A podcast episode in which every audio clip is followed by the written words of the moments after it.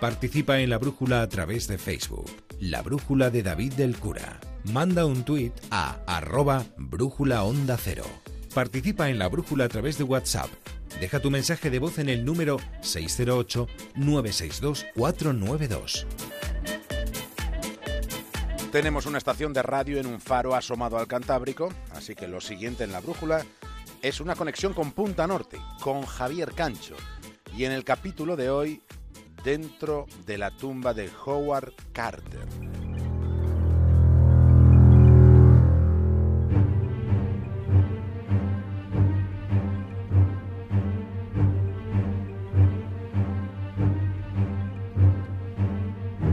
Cementerio Putney Vale, extrarradio de Londres. Caminando durante 10 minutos se llega a la tumba que buscamos, que está cerca del paseo principal. Y ahí está la lápida, y es una curiosa sensación tenerla delante y leer lo que pone. Howard Carter, egiptólogo, descubridor de la tumba de Tutankamón, nacido el 9 de mayo de 1874, muerto el 2 de marzo de 1939. Y abajo del todo de la lápida hay una frase entrecomillada que causa casi perplejidad. Pueda tu espíritu vivir, durar millones de años. Tú que amas Tebas, sentado con la cara al viento del norte, los ojos llenos de felicidad. Esa frase, en la lápida del señor Carter, había sido previamente escrita en otro lugar. Esa frase fue depositada dentro de una pirámide. Es la inscripción labrada en la hermosa copa de alabastro en la que bebía un faraón. Esa copa es el grial del antiguo Egipto. Ese objeto fue el símbolo de la vida eterna.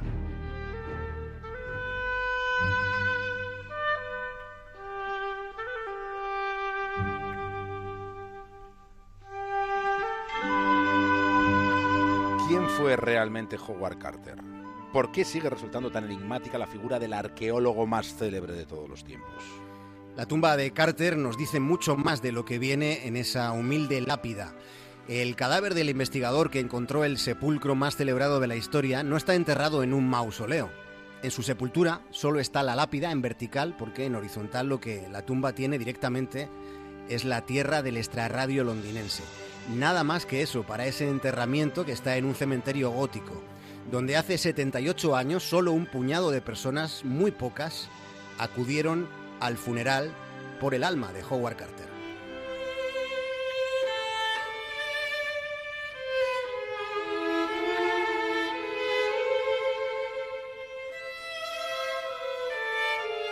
Pero ¿qué fue lo que sucedió? ¿Qué es eso de la maldición sobre Carter por haber profanado la tumba del faraón? ¿Por qué su vida tuvo una despedida tan solitaria y triste después de la enorme repercusión que supuso su hallazgo?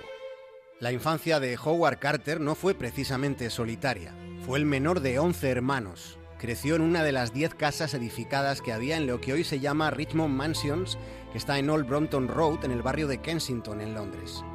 Su padre se llamaba Samuel John Carter y fue un artista que estaba especializado en la representación de animales. El pequeño Carter dispuso de una infancia, digamos, cómoda a pesar de pertenecer a una familia tan extensa.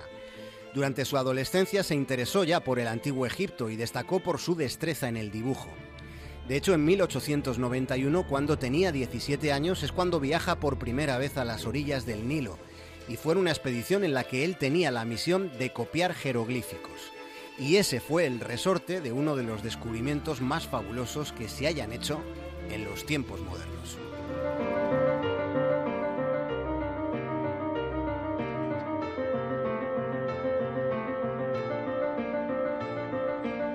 El biógrafo de Howard Carter, el señor G.H. James, escribe al final de las 400 páginas dedicadas al arqueólogo que lo más extraño de Carter es lo poco que se conoce de su vida privada.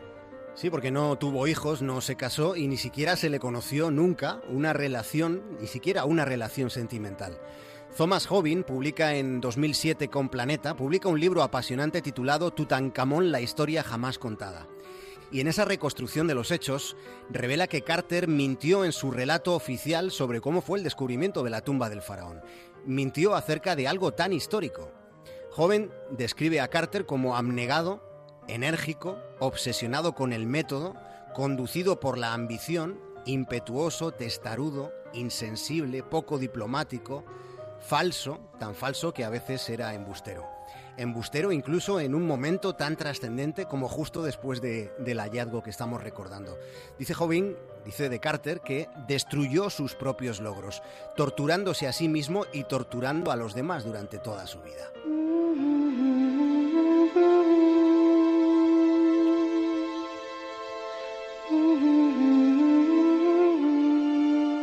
Después de emplear años y años cavando en el desierto, Carter hizo el más fascinante hallazgo de toda la historia de la arqueología. Fue un escalón tallado en una roca, un escalón oculto por la arena en el Valle de los Reyes. Ese fue el detalle que llamó su atención, hasta el punto de que un escalofrío recorrió su cuerpo tal y como lo describió. Hasta que llegó ese momento, llevaban ya demasiado tiempo buscando una aguja en un pajar lleno de arena del desierto. Pero tras ese escalón tallado había otro y otro y otro más, así descendiendo los 16 escalones que son los que había, hasta que se descubrió la parte superior de una puerta tapiada, enyesada y sellada. El contacto con esa puerta se hizo en el crepúsculo de aquel día que fue una fecha febril de trabajos desbocados. Se había llegado a la primera puerta de la tumba donde estaba el conocido, el conocido sello de la necrópolis real, el sello del chacal y los nueve cautivos. Detrás de esa puerta quedó al descubierto el comienzo de un pasadizo descendente. Estaba a punto de encontrarse la tenebrosa verdad que durante tanto tiempo se había estado buscando. Una cámara milenaria donde se había cobijado la cápsula de tiempo en la que se preservaba la gloria de los faraones. Al fondo del pasadizo había otra puerta después de la primera, y allí con manos temblorosas, Carter abrió una brecha minúscula en una esquina. Utilizó una vela para comprobar que no había aire viciado al otro lado. Luego, ensanchando un poco el agujero, colocó la vela dentro y fue así como empezó a atisbar el interior mismo de aquella oscuridad tan densa. Al principio no podía ver nada porque el aire caliente que salía de la cámara hacía titilar la llama de la vela, pero luego cuando los ojos se fueron acostumbrando a la luz que había, los detalles del interior de la habitación emergieron lentamente de las tinieblas. Había animales extraños, estatuas y había oro. Por todas partes estaba el brillo del oro. Y aquello no era más que una antesala. Al otro lado había una inmensa capilla dorada preparada para cubrir y proteger el sarcófago.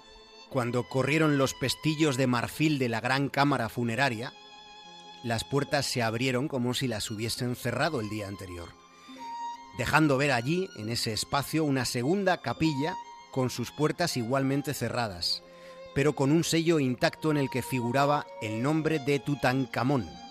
Habían pasado 3.300 años desde la última vez que alguien había podido mirar el sepulcro del faraón.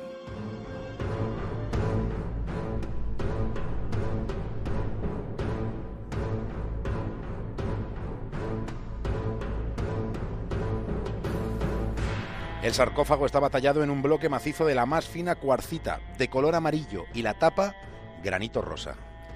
Levantar esa tapa fue el momento más supremo y más culminante de la vida de Howard Carter y en ese instante también de toda la arqueología. La enorme losa se levantó, la luz penetró en el sarcófago y allí estaba el cuerpo del faraón cubierto con finas vendas de lino.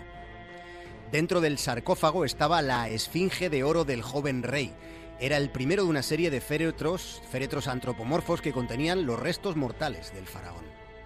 Había una minúscula corona de flores que había sido colocada sobre la frente de la figura del rey. El propio Howard Carter escribió sobre aquella corona. Dijo que no había nada tan hermoso como esas flores marchitas que aún conservaban, dijo, un toque de olor. Eso fue lo que escribió, aunque resulte imposible que hubiese quedado algo de olor en esa corona de flores aunque desde luego aquel fue un trance que conectaba lo que Carter estaba viendo con lo que había pasado 3.300 años atrás. Había abierto una especie de compuerta hacia el pasado desde la que se podía contemplar la poca distancia, que en ocasiones puede verse que hay, entre el ayer y el mañana.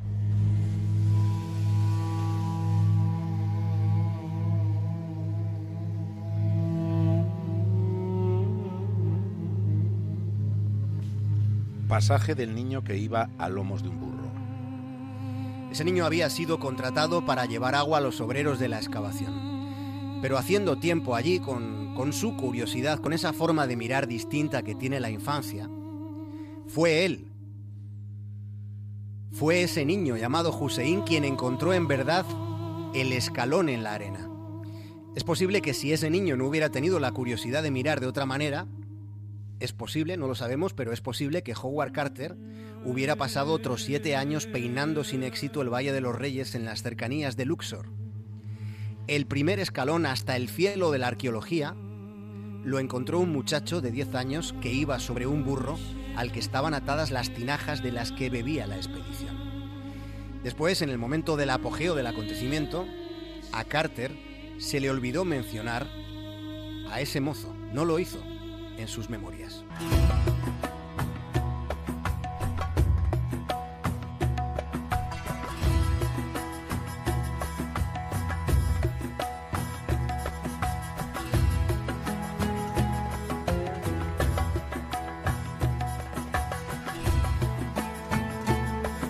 Pasaje del mito de la maldición de Tutankamón. El descubrimiento de un muerto legendario propició al poco tiempo el nacimiento de un mito. La leyenda de una maldición se convirtió en una especie de sombra para todos los que estuvieron presentes en el momento del desenterramiento del faraón. Pero en el trasfondo de aquella creencia, lo que en realidad había era una guerra de medios de comunicación ya entonces. El mito lo alimentó la prensa de la época para contrarrestar la exclusiva del hallazgo que había sido concedida al Times de Londres. Es verdad que Lord, eh, Lord, Carnarvon, el mecenas de la expedición, es verdad que se murió en el Cairo cinco meses después del descubrimiento.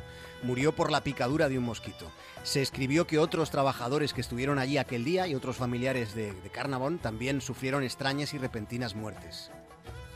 Pero en realidad ya saben, nada hay menos extraño que la muerte, la dama de la guadaña, de la que se rumorea que es varón, la dama de la guadaña lleva guadañeando desde el principio de los tiempos.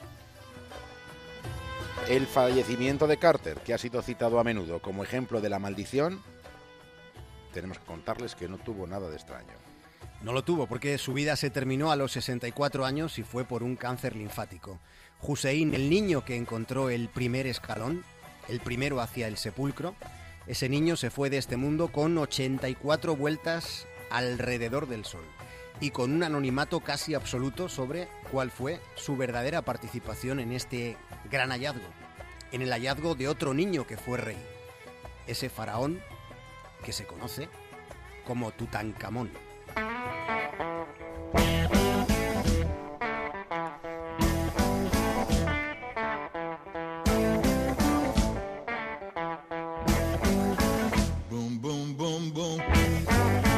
shoot down all your feet.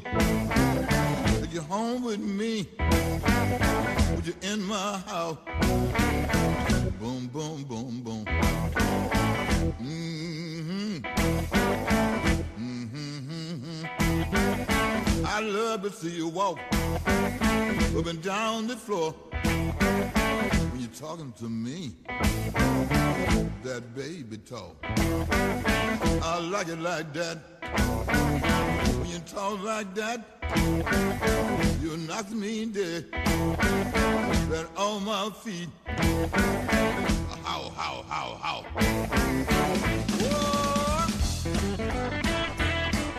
Javier Cancho, hasta el lunes. Un abrazo, buen fin de semana a todos.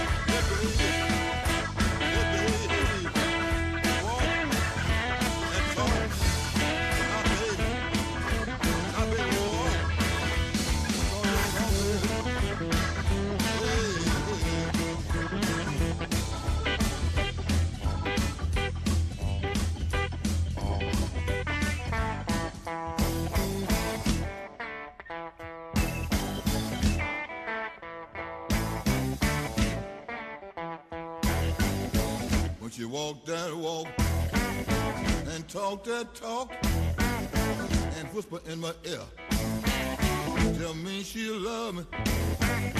I love that talk, that baby talk. She knocks me dead right off my feet. How, how, how, how? Yeah, yeah. Now, baby.